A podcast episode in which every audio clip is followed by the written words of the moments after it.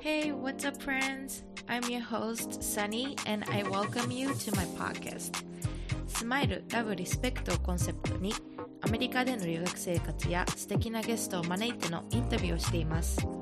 I'm going to share a quote from Helen Keller. Life is either a daring adventure or nothing at all.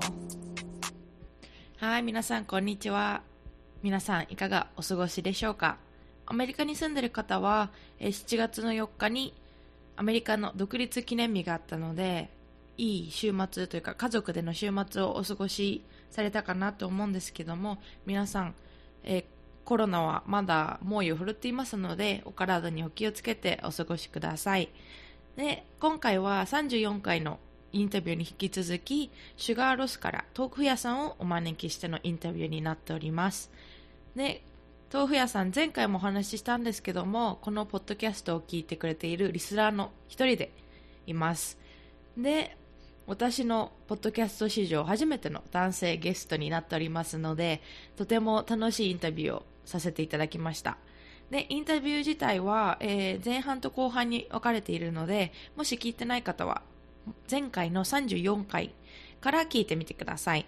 で今回は後半で、豆腐屋さんがなぜ南米の旅に出たのかのお話をしていますので、ぜひ楽しんでください。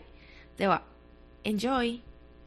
Hi, I'm Yukari Peerless from はみ出し系ライフの歩き方 and you're listening to The Sunny Days in the USA その、南米に行こうっていう思った理由は何だったんですか？まず。あ、もうそれは本当になんか大した理由じゃないですけど、えっと、なんかまあ小さい頃から、えっと、なんかネイチャードキュメンタリーみたいなのを見るのが好きで、で、なんかそれでよくなんか南米が取り上げられてたような気がするんですよね。で、えっと、そのパタゴニアっていう地域が南米の、えっと、一番南の方、なんか南極に近いところに、まあ、パタゴニア地域っていうのがあって、はい。なんか氷河とかで有名なんですけど、うんうん。なんか特にそのパタゴニアに、なんでしょう、惹かれてたんですよね。なんか小さい頃から。はいで、なんか、えっと、その時はなんか、いつか行ってみたいなって思ってたんですけど、うんうんまあ、えー中、中学、高校、大学になるにつれ、そういう思いもなぜかうですけど、んうん確かに。で、うん。で、えっと、まあ、休学するときに、まあなん、なんで休学したかっていうのは、なんかちょっと、えっと、時間を取りたかった。うんう。うん。なんか今やってることからちょっと離れたかったっていうのと、まあ、あのーありきたりですけど、まあ、どっか、あの、旅をしてみたかったっていうのがあって、うん。で、その時に一番最初にパッて思いついたのが、まあ、そのパタゴニアの、あのうん、記記憶というか、だったんで、ああ、そしたらなんか、あの、南米行ったろうって思って、うんうんうん、なんか、日本からめっちゃ遠いし、うん。こういう機会じゃないといかないかなっていうのもあったし、確かに。うん、ロマンですね。いいですね。そういうの。本当に素敵。そういうなんか、やり、やりたいことにこう、忠実になるってすごい素敵だと思います、自分はう。んなんか、うんやっぱりなんか自分も今23で24になるんですけど、まあそんな年じゃない、ないですけど、でもなんか結構大人の人がいつも大人になるとできないからね、みたいないううんことが子供の時に聞いてて、なんか言い訳ばっかしてんなとか思ってたけど、うん今このぐらいの年になると、あ、わか、わかるなっていうか、なんかそ、そうなんか理由がわかるなっていうふうになってきたので、うんなんかそういうふうにはい。こう時間をとってい行ける時に行くっていうのはなんかすごい大切というか、なかなかたくさんの人がすることじゃないと思うので、ううん。んゆまあ、勇気もいると思いますし、すごい、うん。すごいことだと私は思いますけど。あ なんか、そうですね。うん。なんか、まあ僕も、うん、なんでしょうね。その、まあ思い、思いとどまるというか、なんか、まあ一歩踏み出すまでちょっと時間はかかったんですけど、まあ、うん今しなかったらもう、うん、死ぬまでできやらないんだろうなと思って、で、本当になんか、こういう、なんでしょうね。まあ一年間、まあ、普通の人から見たらその一年間棒に振るっていうか、なんかまあうん僕も、その、まあ親には言ったんですけど、はい。あ、親にそう言われたんですけど、えまあ本当にそうかなって思って、ー、うんうで、まあそう、その答えを出すにはもうやるしかないじゃん。ないですか。うん、確かに。やってみるしかないから、うんうんうん。だからそのね、まあそ、それを考えるっていうだけでも、うん。その一歩踏み出してみるっていうのは価値があるかなと思いますよ。本当に、なんかそれでなんかそれで万が一ね、あの、まあや、やる必要なかったなって後で思ったとしても、うん。うん。なんかそのやってみたっていうことに価値があるっていうか、うん。うんそれを、まあ、あ後から失敗だと思ってもいいから、うん。うん、一旦やってみて、そのやってみたら、その、いろいろ学ぶことがあるじゃないですか。いろいろ失敗するから。だからそういううんのは大事だなってうんうん。思うし、うん。まあ、ね、こんなんかこんな偉そうなこと言っちゃってますけど、なんかまあいやってみたからまあい言えるのかなっていう。うん、本当にそうだと思います。いや、うん本当に、今の話はすごく大事なところです、本当に。うん、なんか、やっぱり、そういう話あんまりする人いいないから、ここでちょっと熱くなっちゃったら申し訳ないんですけども、いやいやでもなんか、す、するとしないのじゃ違いがあるっていうか、しないと、まあなんか、自分が今最最近数学取ってるから数学の話で言うと、なんか、はいはい。X と Y があって0があって、で、何もしないってことは0にいることだけど、もし何かして、まあそれがプラスでもマイナスでも、こう、少しでも、こう、動くだけで違うっていうか、うん。ゼロにいないことが大事っていうか、うん。な、な、な、言ってるわかわかるかわからないんですけど、すいません。いやいやいや日、本語がわかりますよ。お父さんに怒られちゃうんですよ、こう、日本語下手だと。申し訳ないです、本当に。いや、でも本当にそうだと思います。いやー、それで最初の南米に、オーストラリアから行ったんですか、南米は。そうですね。えっと、一応、えっと、フィリピン、ロサンゼルス、えっと、どマイアミのどっか。はい。でコロンビアっていう、あ、コあロンビア。の、一応経由をして、うんうん。あの、直通の、うん、オーストラリアからコロンビアへの直通のフライトがないんで、うん、確かになさそう。コロンビアだってで直通するのって結構なかなかないです そうですね。よね。なんでまあ、そういう、そういう経由で行きうんました。うんはいそれは誰も知り合いとかもいない状態でコロンビア行ったんですか？そうですね。コロンビアは誰も知り合いいないですね。うんううんん。なんか唯一いた知り合いがチチリにいた、あ、の、人だったんで、うんうん。えー、まあ、そ、そいつ以外は、南米は特に知り合いはいなかったですね。えー、不安とかはありましたか？行くにあたって。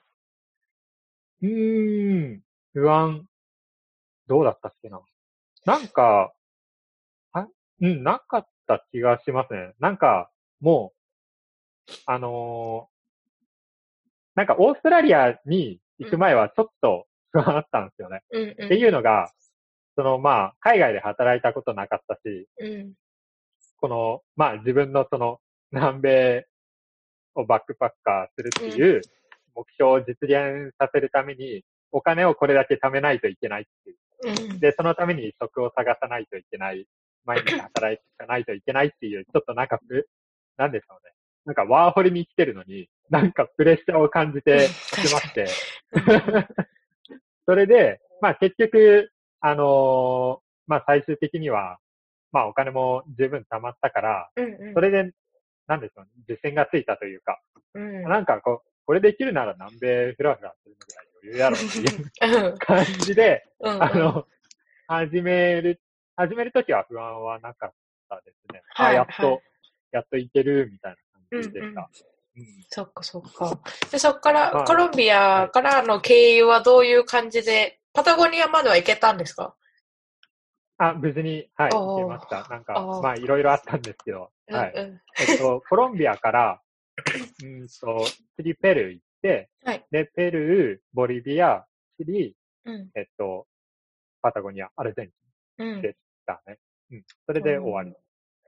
どう、どうでしたか？その、ま、まず、まず、まず先に、どういう、この、途中の旅は、どう、どうでしたか？途中の旅は、本当に、なんでしょうね。波乱万丈波乱万丈。うーん。なんかまあ、いろいろいろいろなんかチャレンジだなっていう感じですね。なんかその、うん。あんなになんかアクティブな、あの、3ヶ月は今まで経験したことなかったので、うんうん。で、なんか、あのーすごい普通に、あの、日本にいる3ヶ月間で、例えば、まあ、い今から1ヶ月前、3月18日、自分何してたっけって思い出そうとしても、うん思い出せないんですよね。うんうん。ただ、その、南米の3ヶ月間だけは、例えば、12月8日とか言われたら、なんか、ああ、その時、えっと、コロンビアのカタルーニャっていうとこで、うんえっと、何々してたなっていうのがうんうん、すぐにパッて思い浮かんでくるから、だからそれだけな、なんでしょうね。濃かった意識的に、うんうん、あのーい生きていたじゃないですけど、うん。時間を過ごしてたのかなっていう。なんか毎日毎日が、なんかいろんなイベントがありすぎて、なんかううすごい記憶に残る。えー、いやー、それ本当になんか充実感が半端ない素敵な、うん。なんか、そういうのって分かってもらえる人と分かってもらえない人がいるっていうか、その話をすごくなんか、ワクワクしながら話せる人と、なんか、あーね、あ、そう、みたいな感じの、こう、あると思うんですけど、いや、私はもうそういうのすっごいなんか、めっちゃワクワクするタイプなんで、すごい、本当に。よかったです。うん、もう毎日一個ずつ聞きたいぐらい、すごい、しかも南米すごい興味あるんで、いいなぁ、うん。バックパッカーやっぱサニーさん。コロン、コロンビア行ったことあるんですか？そうです、そうです。コロンビア行って、で自分はあの、中央アメリカに結構行ったので、コスタリカとはいはいニカラ,、はいはいかな、うんうんうん。に行ったんですけど、いやでもコロンビアは本当に素敵なところでした。ああ、いや、本当そうですよね。あのう、んカリブ海の方行きました。上の方ですか、コロンビ自分、ボゴタ行って、カルタヘナだけ行きました。だからそれしか行ってないア。ああ、んで、カルタヘうん、そこまでで止まっちゃったというか、自分は友達がいたので、あの、コロンビア人の友達がこっちで英語のはいはい勉強してた子がいたので、その子ナ。にうん会いに行ったんですけど、そうだからそんなにこう、こ怖い思いというか、そういうのはなかったし、はいはいはい。ううんん。で、その子がすごい、携帯は絶対出しちゃダメって、あの、写真撮るの 絶対やっちゃダメだよって言われたから、絶対しなかったんですけはいど、タカさんはしてしまったということで。はい、あの、無事に、はいうん。あの、えっと、ボ、ボゴタに最初に着いたんですけど、まあ、その初日に、まあね、まあ、さ、さっき僕言ったように、あの、ちょっとね、あの、まあ、舐めてたんで、まあ、大丈夫やろみたいな感じだったんで、うんそれで、わー、やっとコロンビア着いたってバッチの写真を撮ってたら、後ろから携帯撮られたり、うんうんうん。いや、そうそう。僕の可愛い iPhone が。うんうん。なんかこう、あのー両手持ち上げて、こうんううん。撮ってたら、その腕をバーンってチョップされて、うんうん、で、落ちた携帯をパッて拾って、うん。タタタタタしかもなんかそれ、私が行った年になんかそういうのをされて追いかけちゃった人が、あの、銃で撃たれちゃって亡くなられたみたいな事件があったんですよ。私が行った年だったと思うんですけど、だから3年くらいそれっ。て、日本人日本人だったと思います。うんこう、こう、それで私は、うん、追いかけなかったですか？追いかやめよって。いうやいや、もう、あはい諦め、そういうのが諦めて落ちたら、もう、うん。そうですね。うんあの、うん携帯も、えっと、2台持ってたんで、あ、そうなんですか？そういうのがあっても、まあうん大丈夫なように。え、すごい。準備が良かったんですね。準備はいいんですけど、あの、うんね、行かれて写真撮っちゃううんとか。そうそう。いていうか、普通じゃ、普通じゃないですか。日本だったら ま普通あまあ、だし、そうね。そう、だからなんかそういうところもなんか、あの、やっぱり中央とか南米になると、その生活の基準とかも全然違ったりするし、うん。もうそういうのがすごく、なんか、びっくりしたというか、なんか、カルタヘナに行った時も、その、やっぱ海岸沿いの街ですごく綺麗なところではありますけども、なんか、泊まったところが、まあ、安いところだったので、はいはい。お風呂が、お風呂がなくて、あの、バケツでお水をこう、汲んで、まあ、おトイレもはいはいはい。シャワーもそう、それでうん済ませる感じだったんですけど、うんそういうのを今まで経験したことがなないじゃないですか。そうだからそれがすごく、えって思った私はやっぱり恵まれてるんだなと思いますけども、うんそういうところとかがなんか経験してよかったなというか、うん。しなかったら知らなかった。うん確かに、カルタヘイニャとかは、もうなんか、なん、なんでしょう、明確に分かれてるじゃないですか。うんその、あ、もう、ここは本当に、欧米人向けの観光地、観光スポットなんだなっていううんうん。とこ、なんかレストランとかも、なんかもう本当にそういう人たち向け、観光客向けの、あの、料理ばっかりだし、うんで、対照的にちょっと街を外れると、うん、地元あの。の、そうですね。うん、うんそうで、まあ、そういうとこのギャップというか。うん。いや、その辺がなんか自分の中で、あ、あーって、えそこのコ,、うんコスタリカとかニカラグアとかそういうところもやっぱそうですけど、そういうのを見たときに、やっぱり、あ、全然違うんだなって。でもそれでもすごくしハッピーな人たちだなと、ラテンの人ってやっぱすごいハッピーだなと思って、なんか、な、なんでそんなにハッピーなんだろうとか、すごい考えさせられる感じでしたね。はいはいはい。うん。そうだね。まあ、あのコロンビアはいいとこですよ、皆さん。そうですね。あの、あの、まとなんか僕の 印象は、まあ、確かに、まあ、携帯取られましたけど、なんか、全然思ったよりは安全だなっていう。うんうん。そうですね。そうですね。まあ確かに危険なとこには行かないようにはしてたかうんら、うん当然なのかもしれないけど、うん。うん。あのーまあ、みうん、なんでしょうね。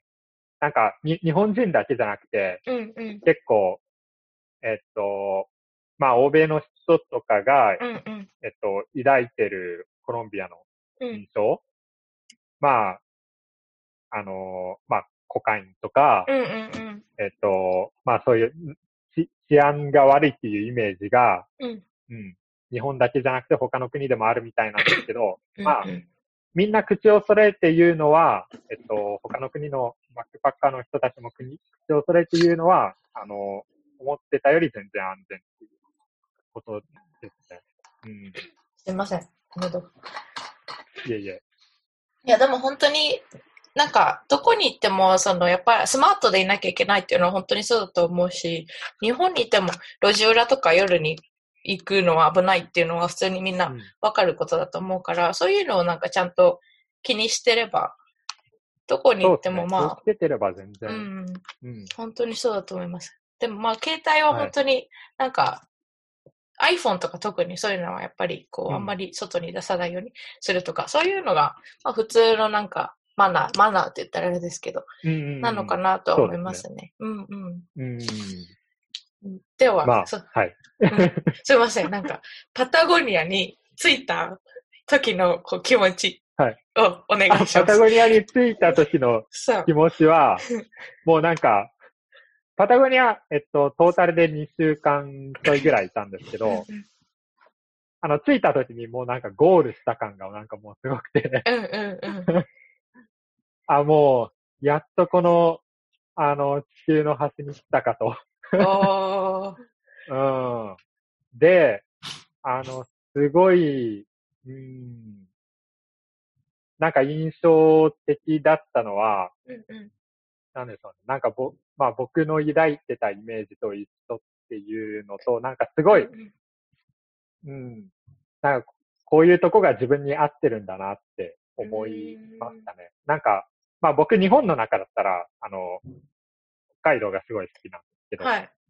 ななんか風景とかそういう、うんうん。あの、意味で、うんうん。自然っていう意味で北海道がすごい好きで、で、えっと、そのまあ研究でアラスカ行った時も、はい。なんかすごい、うん。なんか自分が好きな、なんか景色ってこういうのだよなっていううんうん。のをその時感じて、で、えっと、そしたらパタゴニアもそうだろうなっていう、うん。あのーまあ予想で行ったんですけど、はい。あほん、本当になんかその通りというか、まあう、んうん。なんか僕は、あれですね。なんか、直に近いところが、なんか寒い、なんか寒いところが好きなのかなみたいな。おー。そっかそっうか。ん。うん。まあ、それパタゴニア、な、夏だったんですけど、うんうん。あのーまあ夏でも、えっと、暑くてまあ15度とか、あ、そ。れぐらいでうんうんうん。で、まあ山の方に行ったらもうはい雪とか降ってるんで、えー。ううんん。なんかすごい、そうですね。あのーはい、パタゴニアにいた時はもうただただ幸せというか、うんうんうん。なんかパタゴニアってすごい物価が高いんですよね。あ、そうなんですか。うん。なんか都市部から離れてるから、うんあのーまあ物流とかにコストがどうしてもかかっうん。うん。たんで、えっと、な、何を買うにしても高いんですよね。はい。それで、えっと、まあ僕その時お金がもうほぼほぼそこをつけてたので、うんずっとあのテント暮らしだったんですけど。あの、それでも、うん、なんかこの自分のせ 生活レベルこんなに低いはずなのに、うんこのななんか満たされてる気持ち。うんうんうんうんうん。あの、えーなんか本当にいいなって思いました。うんうん。すごい、それ、本当になんか、ロマンって感じ。なんか、いいなぁ。なんかそういう充実感ってなかなか得られないじゃないですか。そうですね。そうですね。なんか、まあ、うんホームレスになった経験もなかったし、うん。うん。なんか、なんか変な感情というか、ね、今までなんか体験したことのないようなことずくめだったんで、うんうんううん。なんかん。本当にね、えーうん。なんかそういう経験って、なんか今まであったいろんなものって必要ないんだな、みたいな、なんか、ありましたか、なんか、そんなにものはい、いらないなというか。ああ、そうですね。な、なんか、うん、いらないなっていうよりも、まあ、そうですね。なんか、お、俺にはそれ、なんかそういうのがなくても、なんか、お金とかがなくても幸せに生きていけるんだっていうのは、うん、その時に、まあ、気づきましたね。なんか、前から、うすうす、うん、なんかそういうのは思ってたんですけど、その時になんか確信に変わったっていうか、うんうんうん。やっぱり、なんでしょうね。なんか、アンチマテリアリズムじゃないですけど、うんうんうんうん。なんかそこまで、あの、たくさんお金なくても、全然あの、うん、考えようとか暮らしようによっては全然幸せに生きていけるなって思ったから、うん。まあだからこそ、その、ね、その今自分のやりたいことを、その、うん、お、お金とか、なんかうん社会的評価とかそういう、あの、ファクターじゃなくて、うん。あの、自分の好きなことを優先してやろう、やるべきだよなって思います。うんうんうん。いなんかすごいなんか、ね、あの、言葉で説明するの難しい。難しい。うん。でも深い。この話は本当に深いと思います。しかも深いし、結構分かってもらえないと思うんですよ。日本に住んでたら特に。多分親御さんとかはあんまりそれに対してこう賛成っていうかなんかこう同じページに入れないっていうことってありませんか？あそうですね。まあ、今もうん、その、なんでしょう。うん。なんか全面同意するよっていう感じではないんですけど、うんうん。あの、なんかありがたいのは、えっと、まあ、親も理解しようとしてくれるし、うんうん。まあ理解した結果、なんか自分の考えとは違うって、うん。あの、分かってるんですけど、まあそれを認めてくれるっていうか、うんうんまあ、えっと、し 信頼してるじゃないですけうん、ど、うんうんううんんまあやりたいなら、あの、うん、自分のやりたいことやっていいよっていうふうん。うん。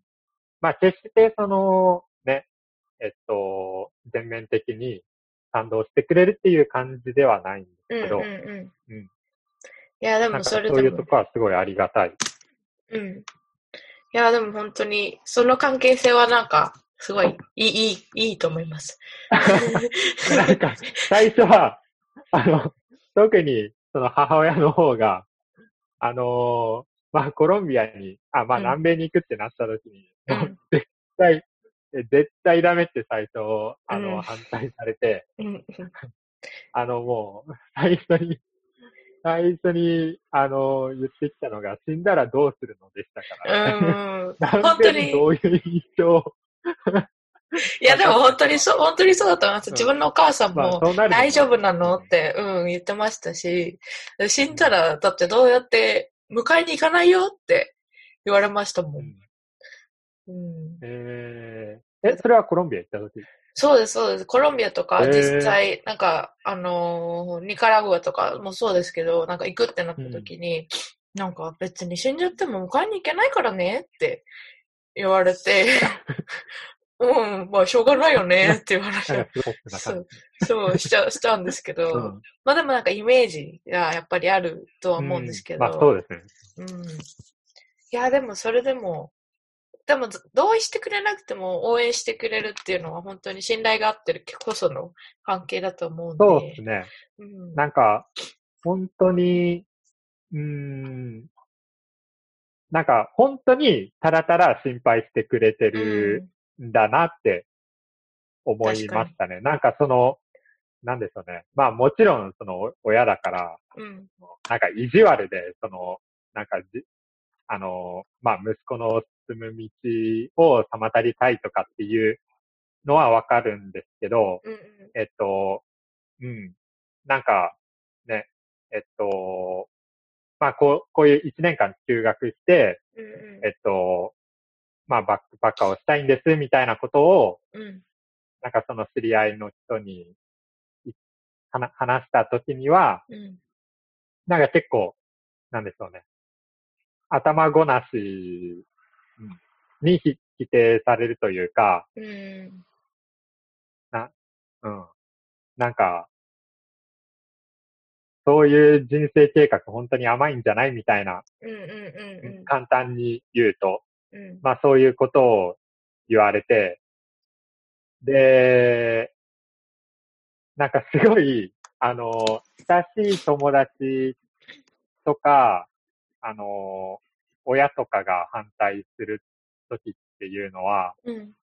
なんか、うん、本当に心配してくれてる。本当に身,、うん身を、うん、あ、危ないから行かない方がいいよっていう時は、そういう人たちに言われる時は本当に自分の身を心配してるだけなんだな。うん。うん。だから、なんでしょうね。なんか希薄な関係の人に、うん。なんか、頭ごなしにしてされると、うん。それは心配してるのか、うん。なんか、ただ上に立ちたいから否定してるのか、うん。うん。確かに、確かに。本当にそのアドバイスをくれようとしてるのかっていううんそうですね。ことをちょっと思った時はありました。うん、確かに、あ、でもそれ本当にあり、あると思いますね。なんか、自分の人生観にそぐわないから反対とか、そうなんか、うん。お、私はできなかったのにそんなことするなんてないわ、みたいなとか、多分こう、うん。他の感情が入り混じっての否定だとは思うんですけど、でも本当にね、うん。親とか、親友とかだったら、本当に心配してるんだけど大丈夫っていう感じだと思いますね。うん。うん。なんかこういう、なんでしょえっと、俺はこういうのがやりたいんですみたいなことを言うと、まあ、いろいろ、なんか賛賛否とかあるじゃないですか。うんその、えっと、まあ、社会の一般的なレールから、その、うんそれて自分の道を進むってなると、なんかそういう、まあ反対意見とかも聞こえてくるじゃないですか。もちろん。うん。で、なんか、あの、なんでしょうね。なんか全部の声に、なんかうん真面目に、あの、捉えなくていいと思うんですよね。うん。まあ本当に自分にしん、自分を心配してくれて、確かに、あの、なんかアドバイスをくれようとしてる人うん、うん。の声にだけ耳を傾ければいいと思って、うん、なんか、まあ、ただ出る杭を打ちたい人、う。うんん、なんか悪く言えば、なんかそういう人たちのね、あの、意見とか考えっていうのは、まあ、な流したっていいんじゃうないかな。ん。なんか確そういうのかに。に、なんか反発、真面目に反発するのに、うんなんかエネルギーを費やす。うん、本当に無駄な労力ですね。確かに。うんいやー、打たれますもんね、出る杭。本当に。日本で打たれるんですよね。打たれるそう、う打ちまくりですよ、もう、そんな。そんうん、う打ちますよね。怖い怖い。本当に怖い。なんかそう、そういう、なんか嫌な思い出を、高校とか、中学とかか掘り起こ。なんかあったな、今、と思って、すごい考えちゃいました。うんまあまあでもそういう経験を得て、その人生観が変わったというか、やっぱ世界が広がったと思うんですけども、まあそういうのを含めた上で、もし自分がやりたいことがあったりとか、留学したい人がいたりしたら、どんなこうメッセージというか、応援の言葉というか、を送りたいですか？アドバイスというか。おマジですか？こんな メッセージ。そう、アドバイスというか。うん。アドバイス。そうですね。なんか、まあ、さっきも、さっきの繰り返しになっちゃうんですけど、うんうん。あの、なんかやりたいことが、まあ、ある、あるときは、うんうんなんかそれをとりあえずトライしてみて、うん。あの、まあ失敗してもいいから、本当に失敗してもいいから、なんかうんもう失敗するためにぐらいうんの気持ちで、あの、挑戦してみて、うん。で、それで失敗したなら失敗したで、そこからね、あの、学べることがいっぱいあると思うんで、で、うん。なんか、一番たな楽しいのってなんか、あの、知らないことを知れたり、うん学べたり、その、新しい、なんでしょう、スキルを身につけたり、なんかうん今まで自分の知らない世界を広げるっていうか、自分のできなかったことができるようになるときが、あの、まあ、楽しいことだと思うんですよね。うん。だが、その、えっと、まあ、もし自分がこれをやったら、うまくいくのかなっていう思う気持ちはわかるんですけど、まあ、とりあえずやってみて、うんえっと、そこから学べることをうん学ぼうっていう、あのね。すごい偉そうなこと言ってる。いやいやいやいやいや、大丈夫。僕、ただのリスナーですよ。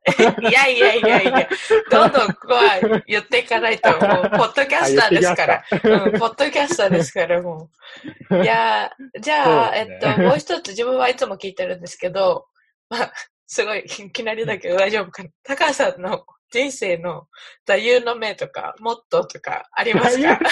すいません。これこれを元に生きてるみたいな。この言葉があ私の心の中にいつもやるみたいな熱い思いをお願いします。えーっと、熱い思いですか？えー、なんでしょうね。まあ、なせばなるじゃないですか。うん、うん。まあ、あの、な、なせばなるっていうか、うん。まあ、一度やり始めたらうん、それを実現しようとまあうん努力するから、一度動き始めたら、その、まあ、体も頭も追いつこうと、あの、努力するはずだから、うんあの、結果的には、あの、なるよっていううん。意味で、なせばなる。はい。なんか、なるよね。薄っぺらい。なせばなるよっていそんなことう。そんなことない。いや、最後、まあ最後なんあれでか、すかね。終わりがなんか優しかったなと思って。なせばなるよ。すごい優しいお兄さんみたいな感じに終わらせてくれたっていう。さすがですね。まあ、あか。れですかね。大大事なのは、あの、まあ、すべてがその、ん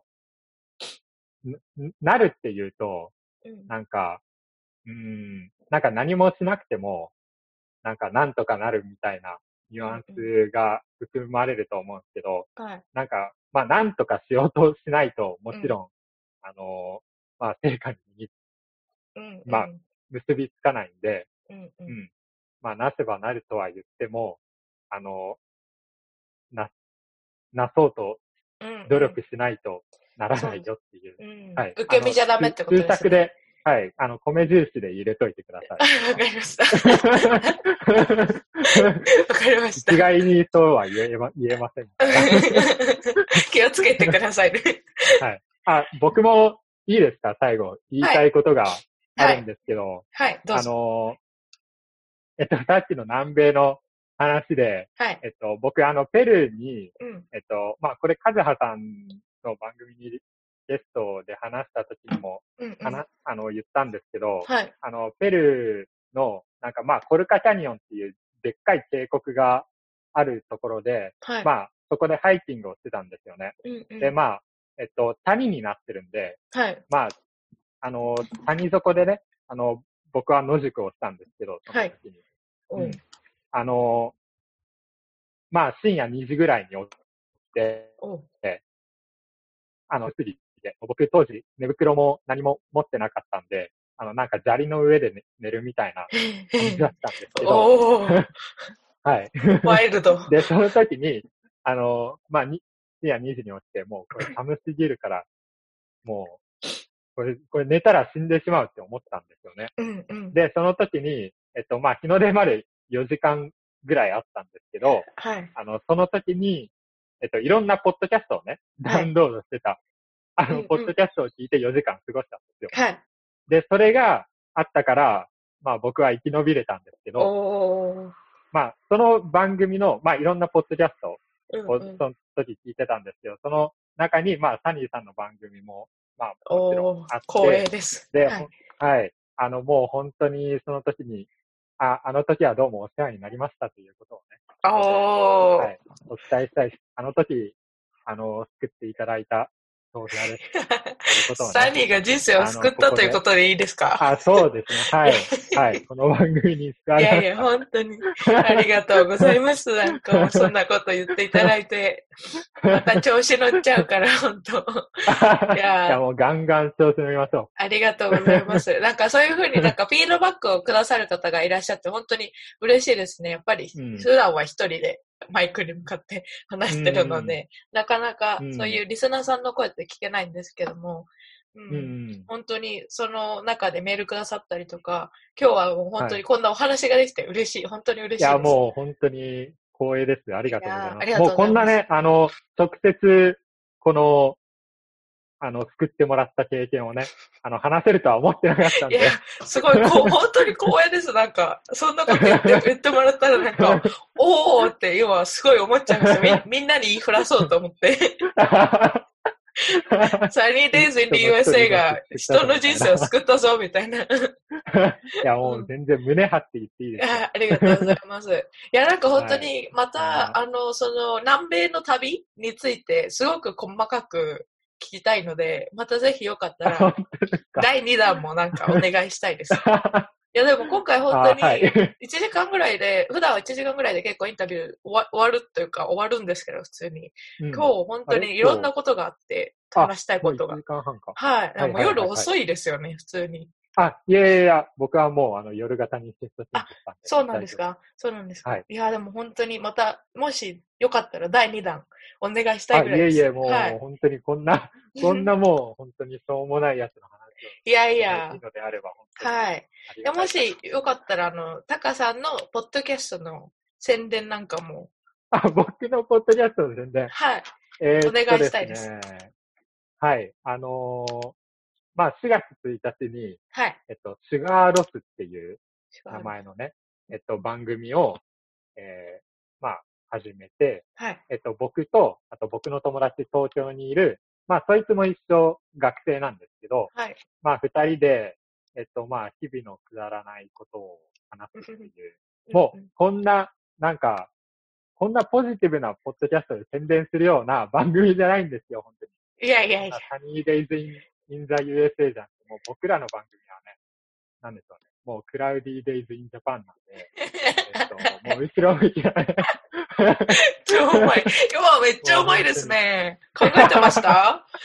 考えてましたか？いやいやいや考えてたとしたらちょっと、今、即興ですか？すごい。いや、すごいです、本当に。起点がすごいもう本。当にく、あの、クラウディーな、あの、ポッドキャストを、あの、やってますんで、えっと、もしよかったら、あの、はい聞いていただけると。いや、聞かせてもらいます。あのえっと、あれですか？本当に恥ずかしいですね。Spotify とか Apple Podcast で聞ける感じですか？あ、はい。えっと、Spotify でも、Apple Podcast でも、アンカーでわもかりました聞ける。んで、はい。それでシュガーロスで検索していただければ、カタカナでね、わかりました検。索してもらうか、あと、まあ、ツイッター、僕、あの、ツイッター豆腐屋っていう、あの、はい。ひらがなでね、おえっと、やってるんで、まはい、あそれ、フォローしていただくか、なんか、はいあのーもしね、えっと、感想とかあったら。DM まで、あの、いただけますと、あの、本当にありがたいです。わかりました。ただねもう本当にはい。時間がない、時間がなくて仕方ないときにもう聞いてください。あのー本当にね、このもうリス、聞いてる人に言いたい。もう、もう番組の時間があったらもうこのサニーさんの話をね、繰り返し聞いてくださいと。いやいやいや、すごい下から行きますね。なんか、そんなもうどんう下げてどん、下げて。いやいやいや、どんどんもう上から行くぐらいの勢いで行きましょう。ということで皆さんにはシュガーロスから豆腐屋さんとのインタビューを聞いていただきました皆さん聞きましたか？サニーはついに人様の命を救う存在になってしまいましたっていうのはまあ冗談なんですけども、えーこうやって聞いてくれているリスナーの方にお話しするのはすごくありがたいことだなと思って、で、豆腐屋さんもすごく、あの、私のポッドキャストを聞いてくださるっていうお話をしてくださったので、とってもありがたい経験でした。豆腐屋さん、ありがとうございました。えーお話にもあったように、彼自身4月からシュガーロスというポッドキャストを始められています。彼と彼のお友達のキノッチさんっていう方の男性お二人のポッドキャストです。で、私自身、あの、ポッドキャストは、日本人の女性の方のポッドキャストを聞くことが多かったので、あの、男性のポッドキャストって聞いたことがなかったんですけども、でしかも彼らは、多分、年も1個2個違いぐらいなんですよね。なので、すごいなんか、大学の話とか、院の話とか、あの、彼らの恋愛経験の話とか、その男性目線から聞く、あの、お話がすごい面白くって、で、彼らのエピソードはすごく短めの、あの、ショートストーリーみたいな感じなので、15分ぐらいの長さだと思うんですけど、なので本当にドライブ中とか、あの、移動中とか、ちょっとした時間の合間に聞けるようなエピソードですごく、あの、テンポも速くて楽しいエピソードですので、ぜひぜひ聞いてみてください。あの、リンクとかは全部貼っておきますので、ぜひそこからチェックしてみてください。で、私事ではあるんですけども、新しく Share Your Sunny Day というお便りフォームを始めました。で、質問や感想をお気軽にシェアできるようにと思って始めた、あの、Google フォームですので、ぜひぜひ、あの、メールとかはちょっとなって思ってた方でも、フォームを、あの、記入してくださるだけで、私の方でエピソード内でシェアしたりするので、ぜひ送ってみてください。では皆さん、ありがとうございました。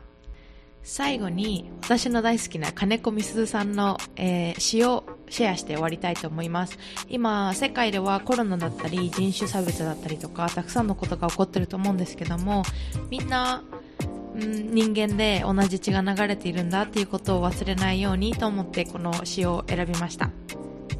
みんなを好きに金子みすず。私は好きになりたいな。何でもかんでもみんな。ネギもトマトもお魚も残らず好きになりたいな。うちのおかずはみんな。母様がお作りになったもの。私は好きになりたいな。誰もかんでもみんな。お医者さんでもカラスでも残らず好きになりたいな。世界のものはみんな神様がお作りになったもの。